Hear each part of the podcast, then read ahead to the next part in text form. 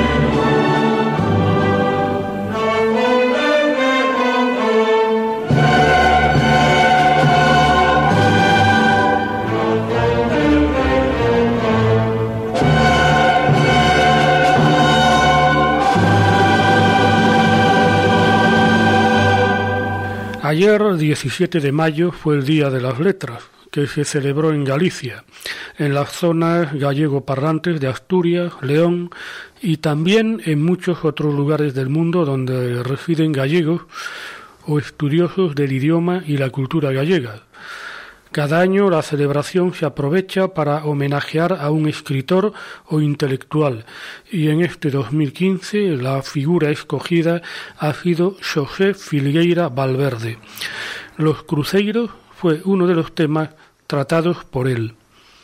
No existe un pueblo que haya cristianizado los caminos y los paisajes con tanta profusión de cruces. La sacralización con la cruz sencilla será muy antigua. La forma actual, con cruz procesional labrada en granito, es ya tardía, fomentada por las órdenes mendicantes. San Vicente Ferrer sería quizás un sembrador de cruceiros. No hay en nuestras artes del pueblo nada más entrañable. Hay un conocido libro del escritor Castelao que es una obra maestra de la erudición artística. Se trata de un libro que es digno tributo a esas creaciones tan nuestras que, como han contado los poetas, parece brotar de la tierra misma. Vinculados como esvotos o por elección popular al sendero, a la plaza, son saludados por el que pasa. En sus gradas juegan los pequeños, se citan los enamorados, toman el sol los ancianos, ante ellos se detienen los entierros para el rezo de los responsos. Los varales siguen adornándose de ramas en las fiestas de los mayos y en el solsticio de verano. Ante ellos se encendían lamparillas y velas a las ánimas. Aún hoy son mudos testigos de acuerdos y promesas. Los cruceiros bendicen los caminos, pero no faltarán en la tradición oral en salmos que conjuren los males que acechan al viandante. Antes de continuar, queremos que nuestros oyentes conozcan la importancia de Filgueira Valverde. Filgueira fue un historiador, político y escritor nacido en Pontevedra en 1906. Por su actividad pedagógica, Filgueira Valverde llegó a ser conocido como viejo profesor en las instituciones de enseñanza. Dirigió el Museo de Pontevedra, que organizó y modernizó, para convertirlo en uno de los mejores museos provinciales españoles más que un depósito de objetos valiosos y expuesto de manera atractiva, constituyó un punto de encuentro para investigadores nacionales y extranjeros, como centro de estudios locales y por el interés de sus colecciones y de su extensa biblioteca especializada. Filgueira Valverde también ha dirigido la Casa Museo de Rosalía de Castro. Como alcalde de Pontevedra en los años 1960, estimuló la acción cultural, promovió el avance y la construcción de instalaciones escolares, deportivas y la conservación del conjunto histórico y monumental.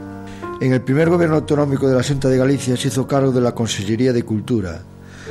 Su principal batalla fue la defensa del bilingüismo en la enseñanza. Formó parte del Consejo Superior de Investigaciones Científicas y de la Comisión Concordatoria del Patrimonio Artístico de las Arquidiócesis de Santiago y la Diócesis de Tui. Filgueira Valverde desempeñó un buen número de cargos académicos de instituciones de España, Portugal, Alemania y Brasil. Filgueira Valverde es autor de más de 200 libros y folletos publicados y millares de conferencias y artículos de divulgación en revistas especializadas y periódicos. En 1990 accede a la presidencia del Consejo de la Cultura Gallega, institución que consolida. Entre las labores realizadas destaca Congreso sobre el Padre Sarmiento, creación del Archivo Sonoro, el trabajo sobre el Camino de Santiago. Realizó muchos trabajos especializados en los campos de la historia, la geografía, el arte y la etnografía gallega. Por mencionar un título, está el de Pontevedra, su tierra y sus gentes. Pontevedra es la ciudad sobre la que escribió, en la que nació y en la que murió José Figueira Valverde en 1996. El amor que sentía por su ciudad natal le llevó a renunciar muchas veces a cargos importantes lejos de la tierra.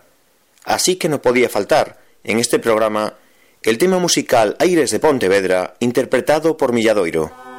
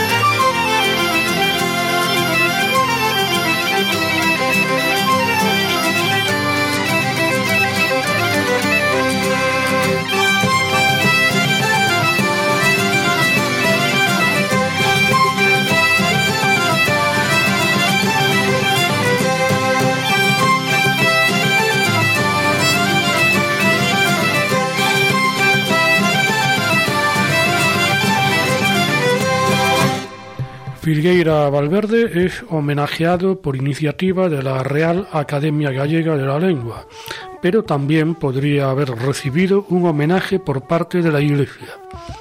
Efectivamente, porque entre las preocupaciones de Filgueira estaba restaurar eh, tradiciones antiguas relacionadas con el espíritu religioso, en especial de su ciudad natal, Pontevedra.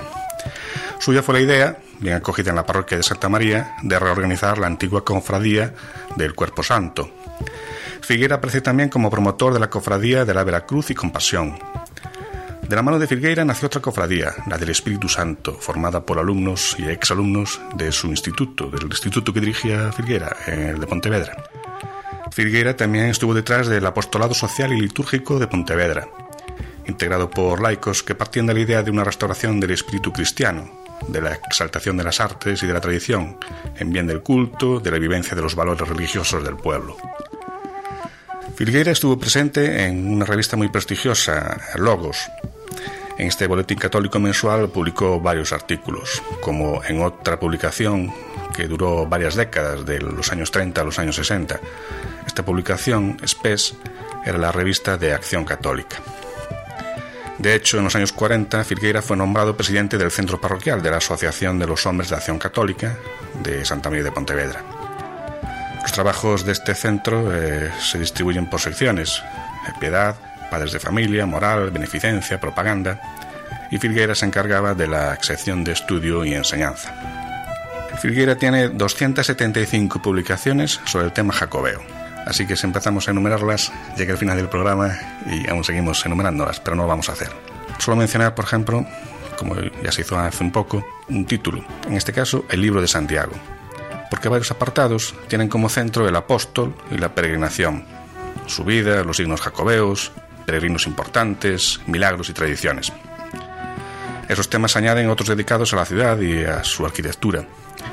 Y muchos de los capítulos formarían parte después de otra obra de Filgueira, publicada en 1993 con el título Compostela, Camino y Estela, que es la que hemos utilizado en este programa para hablar de, de Filguera Valverde. Entre los poemas de los que es autor José Filgueira Valverde, vamos a fijarnos ahora en uno titulado Da seguida dos anchos, que les traducimos. Hay ángeles que yo vine a ver.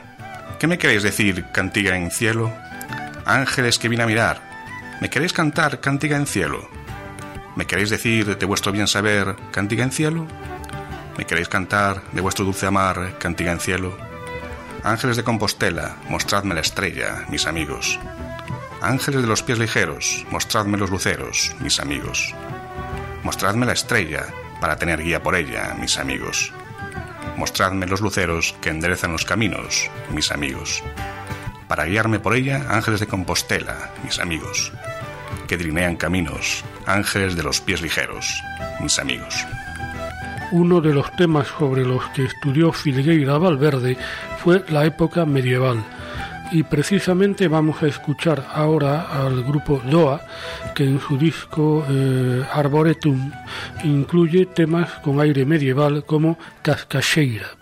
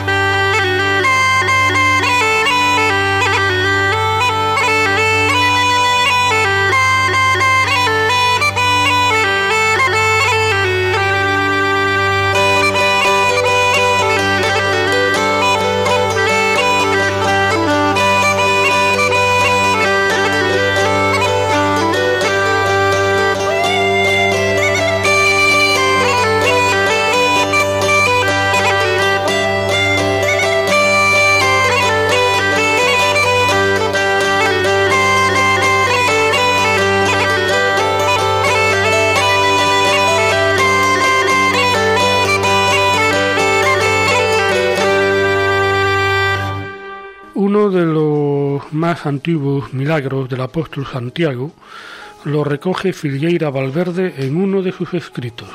Es un milagro conocido como el juicio del toro, y lo cuentan en el cronicón iriense y la historia compostelana. Hay polémica sobre la fecha y episcopado en que tuvo lugar, pero debió ser en la época de Ataulfo II, pues los obispos anteriores aún eran titulares de Iria Flavia, y solo en tiempo de Ataulfo II se trasladó en definitiva la serie a Compostela.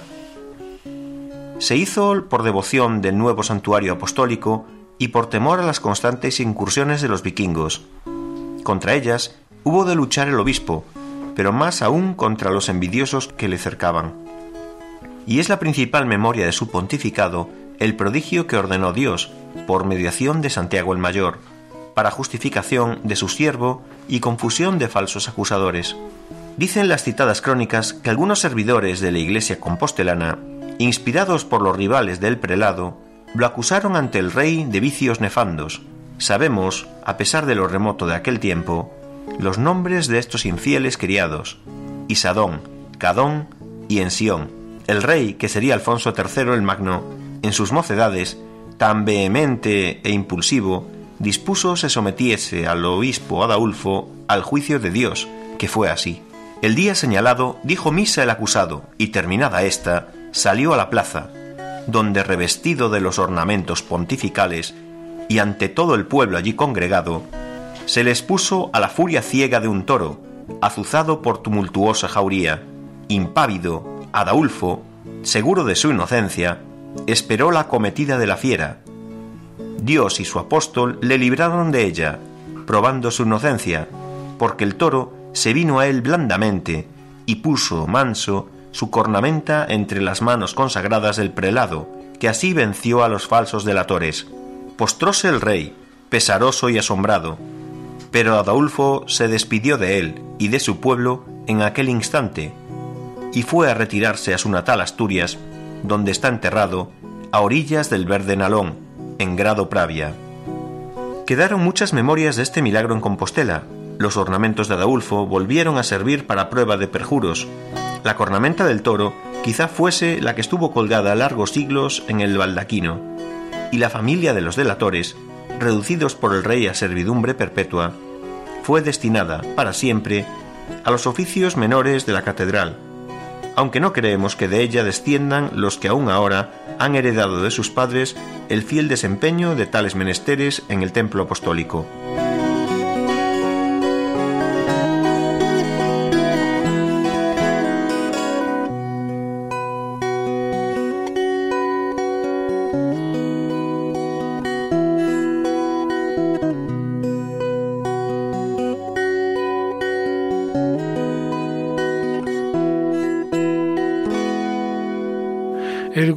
de cantadoras Leilía nos interpreta unha canción popular Eu chorar chorei o domingo a tarde.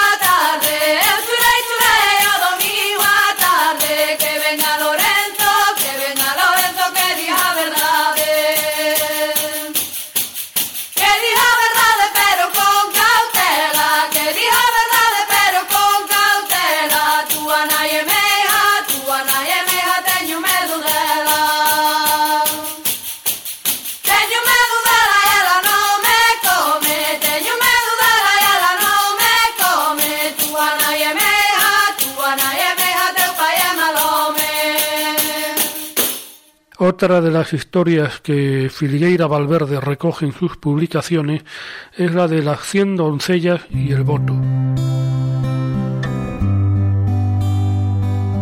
Cuentan diplomas y nobiliarios que ciertos reyes de la Reconquista pusieron sobre sí para hacer paces el tributo de entregar a los moros en cada año 100 doncellas, de ellas 50 nobles y plebeyas las otras 50 pondera la repugnancia con que los cristianos pagaban tan abominable precio y puntualiza las hazañas con que fueron enervando el pretendido derecho de los invasores. El rey Castro alcanzaría fuerte partido contra Mauregato por su oposición al pago. Las doncellas de Simaneas, que se mutilaron las manos diestras para no servir a los moros, excitarían una victoriosa rebelión popular.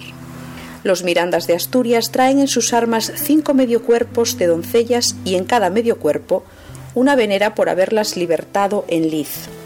Y sobre todo los Figueroas se ufanan de que otras tantas hojas de higuera en su blasón recuerden que un figueiral recobró un caballero de su linaje, con ayuda de sus cuatro hermanos, a la doncella de sus amores, cautiva en la torre de Peito Burdelo, para ser entregada a los moros. De aí esa, si falsa llena de sabio arcaísmo, canción do Figueiral, flor de nobiliario.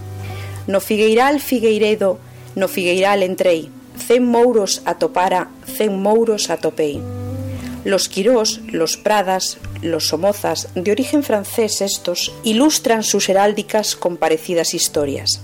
El Somoza con la maza, con los moros se embeleña, muchos de ellos despedaza, las doncellas desempeña. Hasta un hato de toros vino a dispersar en la vega de Carrión la guardia de una leva de doncellas. Pero el fin del tributo a los árabes y el comienzo de los votos a Santiago se señalan en la batalla de Clavijo, episodio de la campaña de Abderramán II, que exigiría la entrega de las doncellas. Durante una tregua nocturna, el rey Ramiro I vería en sueños al apóstol que le animaba a la lucha con la promesa de aparecérsele en ella. Y lo cumplió como le había prometido. Lograda la victoria, acordaría el rey establecer como don perpetuo el pago de las adras, una media de grano escogido y otra de vino para cada yunta de bueyes. Dicen los historiadores, dejando a un lado el impuesto de las cien doncellas, que fue en vísperas de la batalla de Simancas cuando Ramiro II afinó en buen consejo de pro y de cordura para pagar a Santiago por alguna mesura, tornarlo de su parte en esta liz tan dura.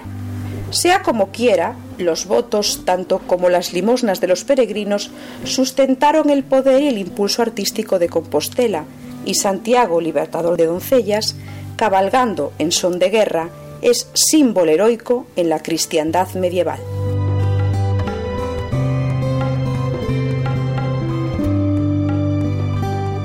Una de las representantes de la música gallega por el mundo adelante es Mercedes Peón de quien escuchamos su tema Maíz Dará.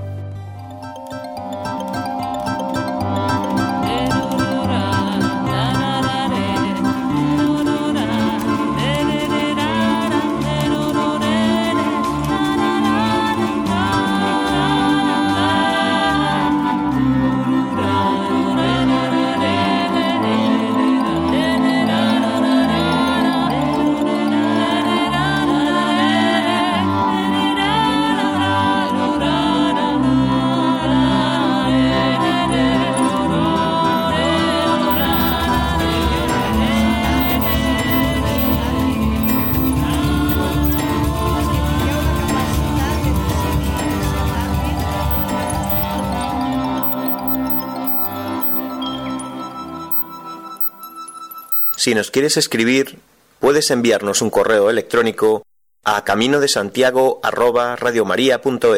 Quizá no sepan nuestros oyentes lo que sucedió con el apóstol caballero a cierto peregrino de la Iglesia Oriental en el año del Señor 1064. En este año, Coimbra es reconquistada por el rey Fernando I, o diciendo mejor, por el propio apóstol Santiago. Conocemos este relato por la historia silense. Escúchelo, tal y como lo recogió un monje del Nevado Silos en el siglo XII, en traslado directo al romance castellano. Había venido de Jerusalén cierto peregrino, griego, según creo, pobre de espíritu y de riquezas, que permaneciendo largo tiempo en el pórtico de la iglesia del bienaventurado Santiago, instaba día y noche con velas y oraciones. Llegó a poseer un poco nuestro lenguaje. Oye a los naturales del país, que entran a menudo en el santo templo a importunar por sus necesidades los oídos del apóstol, llamándole buen soldado, mas él, para sí, asegura que el apóstol no solo no fue nunca caballero, sino que jamás montó en un caballo. Empero, al llegar la noche, cerrándose el día, el peregrino pernota en oración y de súbito se le aparece el apóstol Santiago, como teniendo en las manos ciertas llaves y hablándole con rostro alegre le dice, Ayer, burlándote de los piadosos deseos de los que rezaban, creías que yo no fui nunca militar valentísimo. Y diciendo esto, apareció un espléndido caballo de gran alzada ante el prótico de la iglesia, que se llenó desde las abiertas puertas de su claridad de nieve, y subiendo él el apóstol y enseñándole las llaves, hizo saber al peregrino que había de entregar al día siguiente, cerca de las nueve de la mañana, la ciudad de Coimbra al rey Fernando. El cantante leonés Amancio Prada interpreta Cando era tempo de inverno, texto de Rosalía de Castro.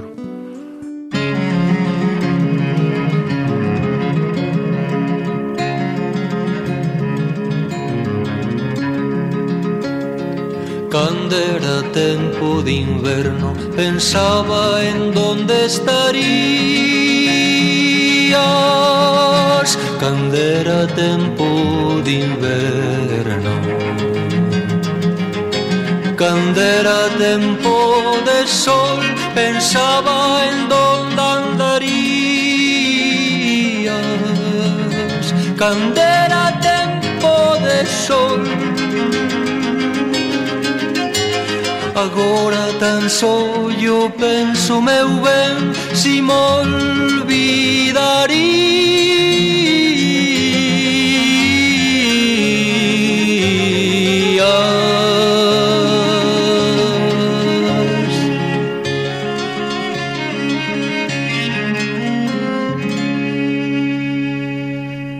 Hay una explicación a la gran presencia de un cielo con nubes en Santiago de Compostela y es porque las nubes peregrinan al santo patrón.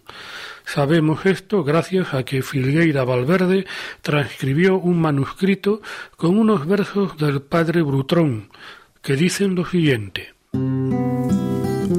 Grandes misterios hay aquí sin duda, en que a estas partes tanta nube acuda. Voy con ingenuidad a descubrirlo, y un argumento claro ha de decirlo. Subióse Cristo un día a un alto monte, llamó a Santiago y díjole, disponte que desde hoy has de ser y han de nombrarte hijo del trueno y como tal portarte. Es el trueno muy hijo de la nube. A ser hijo del trueno el santo sube. Luego las nubes, sin que cause espanto, en cierto modo abuelas son del santo. Esto supuesto es clara consecuencia que aquí concurrirán con gran frecuencia, viviendo todas en continuo prieto, por ser y visitar a tan gran nieto llegan gozosas, pero a breve rato es pesadumbre todo su aparato, llorando de congoja o de tristeza, porque está en tal montaña y aspereza. Para la sección Símbolos del Camino aprovechamos en el programa de hoy lo que nos ha dejado escrito Filgueira Valverde, La Estrella. Una leyenda de Santiago se sitúa en el momento en que los varones apostólicos desembarcaban en Iria el cuerpo del evangelizador los sagrados despojos se elevan por los aires hasta llegar al mismo centro del Sol. Este motivo tiene su respuesta en el tema de que fue una luz o estrella la que anunció la presencia de la tumba entre los robles del bosque Libredón. Luminarias, luces de candelas, una estrella que se posa en el roble más alto, que es el que cobija al túmulo. Por tales signos se revela la existencia del arca apostólica en medio del bosque sagrado estrellas que bajan a posarse sobre el sepulcro, almas que ascienden por el camino de las peregrinaciones, y simbólicamente esa olvidada ascensión de Santiago, estrella más que rayo el mismo, hijo del trueno. Oh, estrella refulgente de Hispania, Santiago Apóstol. Por eso es también la estrella símbolo de Santiago, el que presta el cielo al lado de los que dan la tierra y el mar. Hubo luminarias prodigiosas en la aparición o traslación de las reliquias de muchos santos. Luces brillaron sobre el cuerpo de San Hermenegildo, después de su martirio, según se recoge en el propio breviario romano. Luces acompañaron la salida del alma del patriarca del monacato, San Benito de Nursia, con testimonio de San Gregorio Magno en los diálogos. Luces milagrosas señalaron el lugar donde estaban ocultos los cuerpos de los presbíteros Ebaldos, el blanco y el negro, arrojados a las aguas del Rin, según afirma Beda el Venerable. Muchos después, al morir Antonio de Estroconio, el mausoleo de la iglesia de San Damián de Asís se vio envuelto en la luz de la divina antorcha que el Señor encendió en su enterramiento, atestiguándolo así la autoridad de Benito XIV. Pero esta bajada de estrellas es narración única, como prodigio reservado al apóstol, que se viera envuelto en vida en la luz del tabor. Hasta el vulgo se propuso ligarla al nombre de Compostela, interpretándolo como Campus Stellae, y en Santiago mismo encontraréis aún el campo de estrella, con que quiso por siempre dar testimonio de esta ligazón de la tierra y el cielo en las tradiciones apostólicas de la ciudad. Pero no es tan solo esta reveladora estrella que se posa sobre el roble del Libredón, es todo el camino de estrellas que cruza los cielos y que llamamos del griego por su color lechoso galaxia, el que sirve en las leyendas para la revelación de la tumba. Dormía Carlos el emperador, había asignado con su espada las tierras de la Europa férrea de su medievo, llevando la mano armada de la frente de Sajonia al corazón de Italia, a los duros húmeros del reino de los longobardos y del reino de los francos, para besar en Aquisgrán la cruz del Sacro Romano Imperio. En Aquisgrán dormía alegres los ojos de vastas ordenaciones políticas y castrenses cuando el apóstol Boanerges se le apareció envuelto en su claridad de rayo estrella. Así estaban frente a frente el que dominaría espiritualmente los caminos todos de las tierras occidentales y el señor terrenal que poblaba de nuevo con sus soldados las vías abiertas por las legiones. Boanerges, ambos, los dos de clara estirpe y rudas maneras, vehementes los dos, a hitos de lejanías. El cristianizador de las últimas tierras invita al imperante a doblar en guerra su aventura de paz Veía Carlos no una estrella como la de los magos, sino una senda que comenzaba sobre el mar de Frisa e iba por entre Alemania e Italia y por entre Francia y Aquitania, e iba derechamente por medio de Gascoña y por Navarra y por España, e iba hasta Galiza, aquel lugar donde el cuerpo de Santiago yacía escondido. Un camino abierto por los romeros responderá sobre la tierra la niebla de los astros en el cielo abierto que contempló Carlomagno. De esta visión arranca la historia maravillosa de la conquista de la España pirenaica. Sin ella no tendrían sentido ni la chanson de Roland, ni el pseudo Turpín, con todas sus ramas, ni el ciclo carolingio y su trascender en la prosa medieval. Sin esta visión no hubieran caído los muros de la ciudad de Pamplona, ni florecido las lanzas, ni sonado el olifante de Roldán sobre los escarpes de Val Carlos. La estrella del apóstol que alumbró los albores de nuestra cristiandad y el balbucear de las lenguas románicas y los orígenes de las naciones de Occidente y toda la historia de la vieja Europa, heroica y sutil, renueva sus fulgores sobre la tierra sagrada, que guarda sus huesos fiel a la luz de Cristo que ella derrama.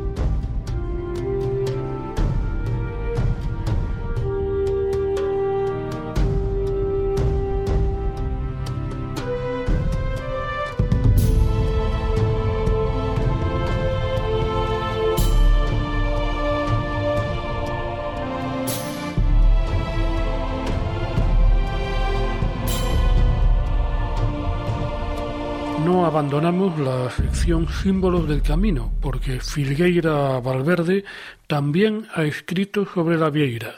Nos lo cuenta María José López. El Códice Calistino se cuida de explicar a los peregrinos el significado de la concha que venera como recuerdo y símbolo del piadoso viaje. Pues hay unos mariscos en el mar próximo a Santiago, a los que el vulgo llama vieiras, que tienen dos corazas, una por cada lado, entre las cuales como entre dos tejuelas, se oculta un molusco parecido a la ostra. Tales conchas están labradas como los dedos de la mano y al regresar los peregrinos del santuario de Santiago las prenden en las capas para la gloria del apóstol y en recuerdo de él y señal de tan largo viaje las traen a su morada con gran regocijo. La especie de corazas con que el marisco se define significa los dos preceptos de la caridad con quien los que debidamente los lleva deben defenderse. Esto es, amar a Dios sobre todas las cosas y al prójimo como a sí mismo. Esto es lo que cuenta el Códice Calistino. Sin duda, Los romeros venían usándolas desde los orígenes mismos de la peregrinación y quizá continuando una tradición religiosa anterior. En la necrópolis de baja romanidad de la Lanzada aparecen conchas de vieira, enterradas al lado de los cadáveres, a par de los vasos de vidrio y, y de las ánforas que contenían alimentos. Quizá sean las más antiguas conchas de peregrinos las que aparecieron en las tumbas excavadas bajo la nave mayor de la Catedral Compostelana. Las conchas recogidas en la costa fueron pronto objeto de industria y como hoy se vendieron a los peregrinos. Así nació el oficio de los concheiros, que dan nombre a un barrio compostelano. El cabildo de la Iglesia de Santiago mantuvo el monopolio de la venta y reproducción de estas conchas. Incluso se lograron varias veces prohibiciones pontificias para evitar que fuesen labradas o vendidas en otros lugares. Las conchas se cosían en las prendas del traje, sobre todo en los sombreros y en las esclavinas. Hay una leyenda que vincula la concha de Vieira a la traslación de Santiago. Un caballero que justa en unas fiestas de boda, al tiempo que pasa la barca del apóstol, es arrastrado al mar por un caballo. Se salva milagrosamente y salen el caballo, la silla, el peto, los estribos y los paños, todos llenos de vieiras. Otra leyenda más antigua, porque está recogida en el Liber Beati Jacobi, como acaecida justamente en el año 1107, cuenta que un caballero de la Apulia busca para curar su padecimiento el contacto con una vieira. Dijo que si pudiera encontrar una concha de las que suelen traer consigo los peregrinos que vuelven de Santiago, para tocar con ella su garganta enferma, sanaría. Puede hallarse la concha en una casa vecina y en efecto alcanza así la curación que los médicos no lograban. La concha aquí es mucho más que un recuerdo un emblema. Tiene el poder de toda una reliquia es lógico que un signo de tal valor pasase a la heráldica de las ciudades y de los linajes. Resulta interesante conocer la difusión que la venera en los escudos y la evolución de su forma. La llevan en sus blasones Compostela y los lugares ligados al señorío de los prelados de Santiago. Por ejemplo, la tuvo Pontevedra en sus primeros escudos. A veces es símbolo parlante. Es admirable hallarla en grandes linajes europeos por motivos de peregrinación o de relación con gestas peninsulares. No es menos impresionante el hallarla en las armas de personalidades de nuestro tiempo, Churchill, Russell, Edem. Una vieira en la fachada de un edificio declara la propiedad de la iglesia de Santiago. Es signo de la ceca compostelana y aparecen marcas y punzones. Sería interminable seguir su reguero en la historia y en el arte. El poeta Juan Rodríguez del Padrón buscó para Santiago de Compostela el sobrenombre de ciudad venera. Otro autor, Ardalier, también habla de la ciudad antigua venera que está en los fines de Europa, hoy llamada Galicia. Así se halla para la urbe apostólica un dictado que ligue su nombre al máximo símbolo del apóstol, que tiene su sepulcro en el Finisterre gallego. Compostela, venera, venerada.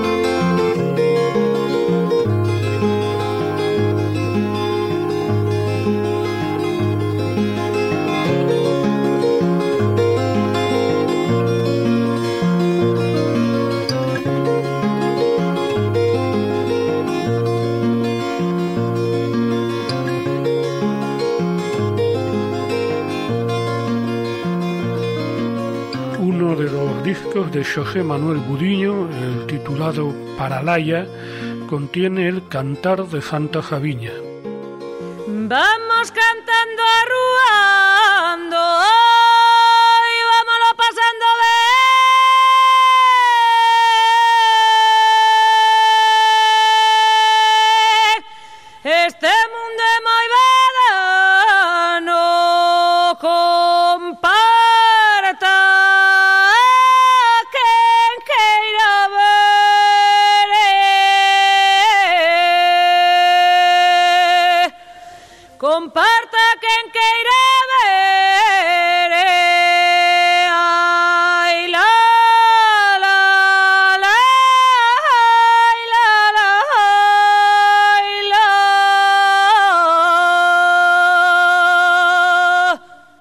Ustedes en la sintonía de Radio María. En todo corazón cristiano deben resonar las palabras del buen pastor que nos dice, tengo otras ovejas que no son de este redil. Esas también tengo que traerlas y oirán mi voz y serán un solo rebaño con un solo pastor. Y es que Jesús no quiere que ningún hombre o mujer, niño, joven o anciano, desconozca o viva lejos de su amor. Y para este fin nos pide que le ayudemos. Es lo que hizo la Virgen en su visitación a Isabel, llevándole la buena noticia de que el Salvador ya estaba entre los hombres. Y lo que queremos hacer en Radio María, ofreciendo nuestras ondas al servicio de la nueva evangelización. Para ello te pedimos tu especial ayuda en este mes. Con tu oración, voluntariado y donativo puedes contribuir no solo a consolidar el proyecto de Radio María en España, sino también a su implantación en otros países más necesitados, en cuyo favor celebramos en este mes de mayo la maratón de la familia mundial de Radio María. Puedes informarte de cómo colaborar llamando al 902-500-518 o entrando en nuestra página web www.radiomaria.es. Radio María, un corazón universal a las dimensiones de los corazones de Jesús y María.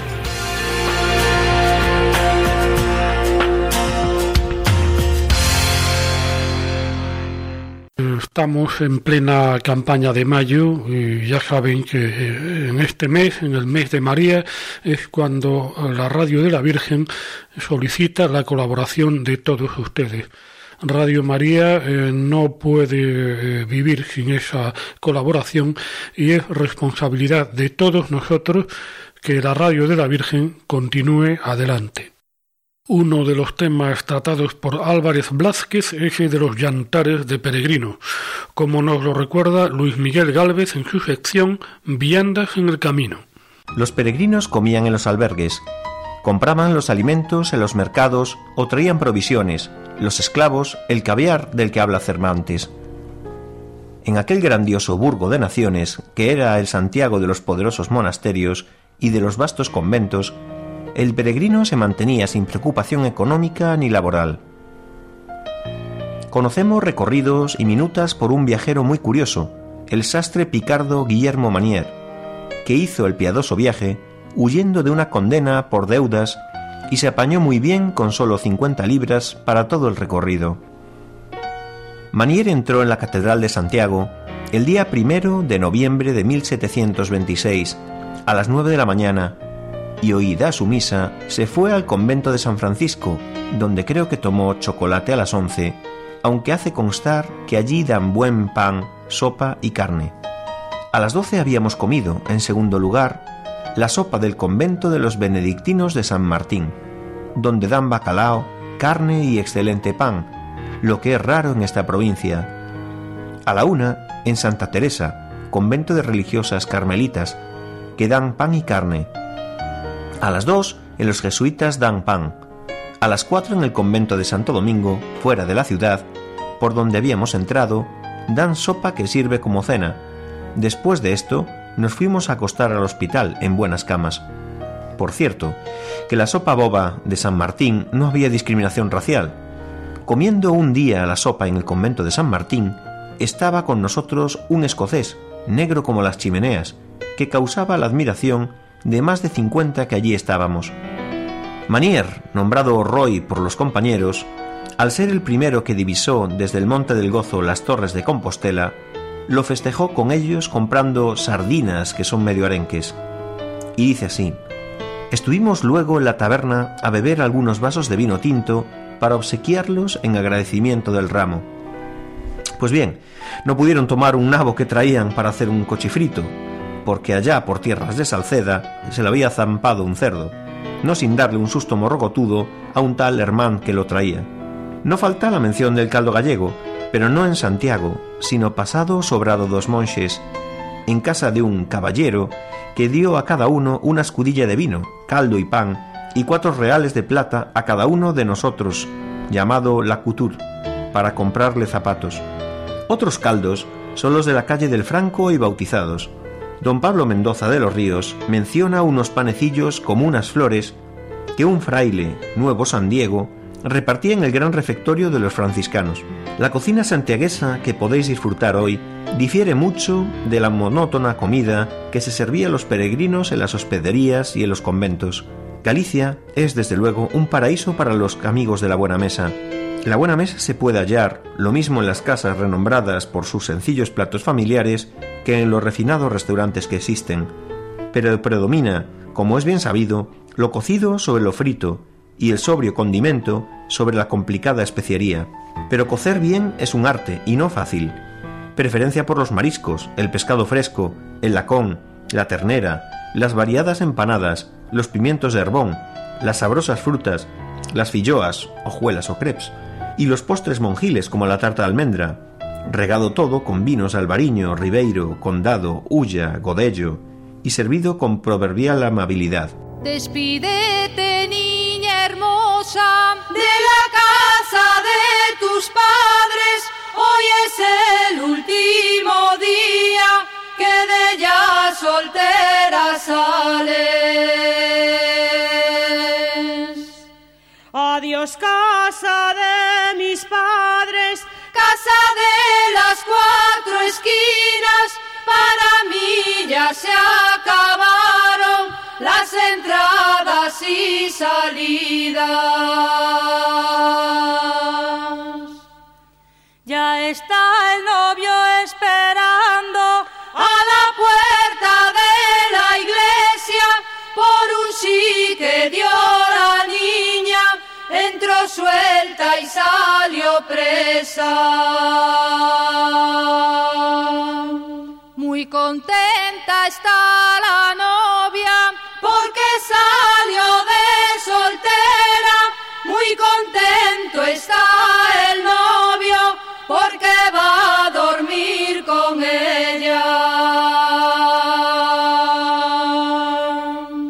Acabamos de escuchar una gala de bodas interpretada por el grupo Payamayada. Y ahora les damos a conocer textos literarios escritos por Filgueira en su libro Quintana Viva, que traducimos al castellano. La fiesta del Corpus es fiesta de viejos y fiesta de niños, de viejos que sienten saudade por la alegría de pasados tiempos, de niños que no saben de las penas del tiempo nuevo. La fiesta del Corpus es un alumbrar del sol, un repicar de campanas y de gaitas, un paso triunfal de santos, un centelleo de pendones, de paramentos, de alhajas, ruido, chucuruchú. El corpus es también el traje de estreno, que ha de ser el de las fiestas de todo el año y que en el corpus próximo dejará el fondo del armario para ir volviéndose después ropa fea y cotidiana. Nunca sale uno de casa tan contento como aquella madrugada de claro cielo en que, de la mano de los padres, anda por las calles bien lavado, bien peinado, mirando orgulloso a la gente y procurando que lo vean. Uno se siente más hombre en las estrecheces del estreno y deja para los chavales de mala crianza, para los que no sacan ropa nueva, la costumbre de tapar la cara con las faldas de la madre cuando habla con la gente de la villa. En aquel día escondía la cabeza una vez y no era por vergüenza, que era miedo lo que me daba. Ya sabéis de qué hablo. Todos lo tuvisteis. Era en la procesión. Pasaban los gigantes y los enanos y yo reía. Pasaba San Telmo con su trincado, y San Roque con el perrito, y Santa Lucía con los ojos en el plato, y San Mauro leyendo en su libro, y San Cristóbal con el niño en el hombro, y San Julián con el pájaro en la mano. Y yo estaba inquieto con el bambolear de las coronas y con su paso tan primoroso. Pero llegando San Miguel, adiós. Olvidaba el traje nuevo, la fiesta, las golosinas y todo. Venga a llorar. Chilla que chillarás, escondiéndome tras mi madre. Ya no veía más de la procesión. Año tras año fui arriesgándome a mirarlo un poco, sin que el demonio se enterara. Y me mirara a mí. Poco a poco fui conociéndolo. Era como hoy, rubio, con garras moradas, rabo erguido, dientes blancos y cuernos. Un día, al verlo tan feo, me eché a reír. Ahora, cuando lo veo, me entristece no tenerlo ya miedo. Entre el plazo de Brians y el de Brandove, los temes y los marinos habían levantado una fuente en el atrio de la iglesia. Aquella fuente manaba siempre, como la manía que se tenían los marinos y los temes. Las aguas de Brians no podían ir por los campos de Bran, y a su vez los bueyes de Brandove no pasaban por los agros de Brians. Los de Brians y los de Bandobre jamás tendrían amistad. Yo jugaba solo, en el pazo de Bandobre. Otro niño jugaba, solo en el pazo de Brians. Muchas veces, con la cabeza apoyada en el muro de las fronteras, nos mirábamos largamente, deseando unar nuestros juegos. Cómo se mezclaban, salida de los tornos, las aguas cantarinas que delante de nosotros saltaban. Pero la fuente estaba allí, y un Termes no jugaría con un marino sin rebajar las luchas de Salcurnia. Tanto fue el deseo que tuvimos de niños por reunirnos que llegados a una edad quemamos los pergaminos putrefactos de las viejas contiendas y jugamos juntos. Perdí yo, desde entonces el lago de Brians fue por los campos de Vandrove y los bueyes de Vandrove posaron su andar en los caminos de Brians con un paso solemne. Una de las obras literarias escritas por José Filgueira Valverde es la titulada Quintana Viva. Se trata de varias historias sobre aspectos cotidianos como la que vamos a dar a conocer ahora y que lleva por título Un bautizante. Cuando el cura está dando la comunión, yo ando a bautizarlos. Es un decir. El caso es que a cada uno de los que comulgan, cuando les acerco la patena al pescuezo, voy poniéndoles nombres, a cada uno el que le cae mejor. Nombres gruesos para la gente gruesa, nombres finos para la gente delgada, nombres cariñosos para la gente buena, nombres graciosos para los de cara simpática, nombres vergonzosos para los que me fastidian, que no son muchos, a Dios gracias. No os voy a contar los nombres que escojo porque no conocéis a los hombres ni a las mujeres que vienen a San Salvador, habituales u ocasionales, de aquí o de fuera. Lo malo es que para mí, a los de siempre les quedan los nombres que les voy poniendo, y ahora no me entiendo porque voy y le digo al cura, de parte de doña Filomena, que hoy no puede venir a la junta. ¿Qué doña Filomena? ¿Y cómo convenzo yo de que a una señora con tan buena figura no puede corresponderle el nombre lleno de salsa como el de Baldomera?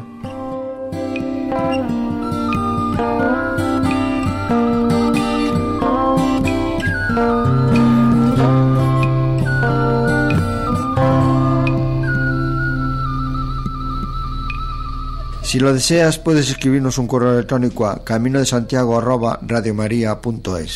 Si nos comentas tus dudas o inquietudes acerca del camino, las contestaremos próximamente en una nueva sección dedicada a este propósito. Como despedida a este programa dedicado al Pontevedrés Filgueira Valverde, escuchamos la marcha del antiguo Reino de Galicia.